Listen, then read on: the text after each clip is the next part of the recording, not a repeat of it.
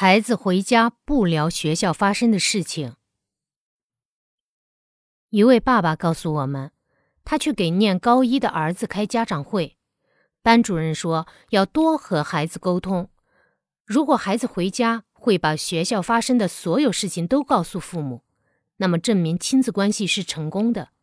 如果孩子回家不提学校的事情，可能亲子关系就有问题，会影响孩子的心理健康。老师这样提醒之后，这位爸爸才意识到，儿子在家里从来不提学校的事情。虽然他觉得儿子的心理应该是很健康的，但却有些担心亲子关系。毕竟孩子已经高一了，再有两年就考大学了，他不希望在孩子成年之前留下什么遗憾。高一的孩子。正处于青春期自我身份认同的心理发展阶段，从智力发展的角度来说，他们已经初步具备了辩证思维的能力，对人生、对社会、对周围的人和事会有自己的看法和思考。虽然还很幼稚，但这是一个孩子走向成熟的必然过程。十五六岁的孩子回家不和父母交流学校的事情。不能作为亲子关系质量的判断标准。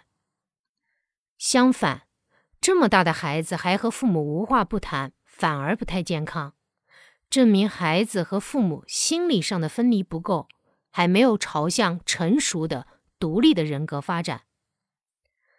孩子不说学校的事情，有可能是他认为学校的事情是自己的地盘、自己的责任，并不需要父母的参与和帮助。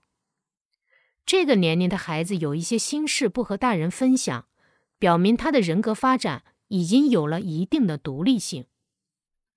孩子和父母之间沟通的质量确实是判断亲子关系的标准，但青春期的亲子沟通和儿童期不太一样。儿童在生理上和心理上都必须依赖父母，这个阶段亲子沟通的无话不谈。确实是亲子关系质量的重要标准，因为父母是儿童心中最重要的权威，他们需要父母无条件的爱，需要通过父母分享的人生经验来学习，需要观察父母的言行举止来学习。尤其父亲对于儿子来说是天然的榜样。儿童期无话不谈的父子沟通。是儿子心理健康发展的重要营养，但青春期的心理发展是从依赖走向独立，孩子需要独立的空间来发展自己独立的人格，对父母的心理需求也会发生变化。这个阶段，孩子的心理状态会在依赖和独立之间摇摆不定，他们的成长动力朝向独立，但他们客观的心理发展还停留在依赖。所以，这个阶段的亲子关系也具有同样的特点。难听一点儿，青春期的孩子对父母的心理需求有点“招之即来，挥之即去”的味道。我需要你的时候，我希望你在身边倾听我、帮助我；我不需要你的时候，我希望你能够走开，让我一个人待着。青春期的孩子拒绝和父母沟通一些事情。是逐渐朝向人格独立的发展的正常现象，但是这并不意味着对于孩子来说，父母不重要了。对于青春期的孩子来说，父母的重要性在于陪伴，这种陪伴需要一定的距离，这个距离是保持心理上的边界。孩子不说的心事不能逼他说，孩子需要一个人待着。就不能侵犯他的空间，但父母要在，这种存在本身就是对青春期孩子最大的支持，因为他知道如果需要帮助，父母就在身边。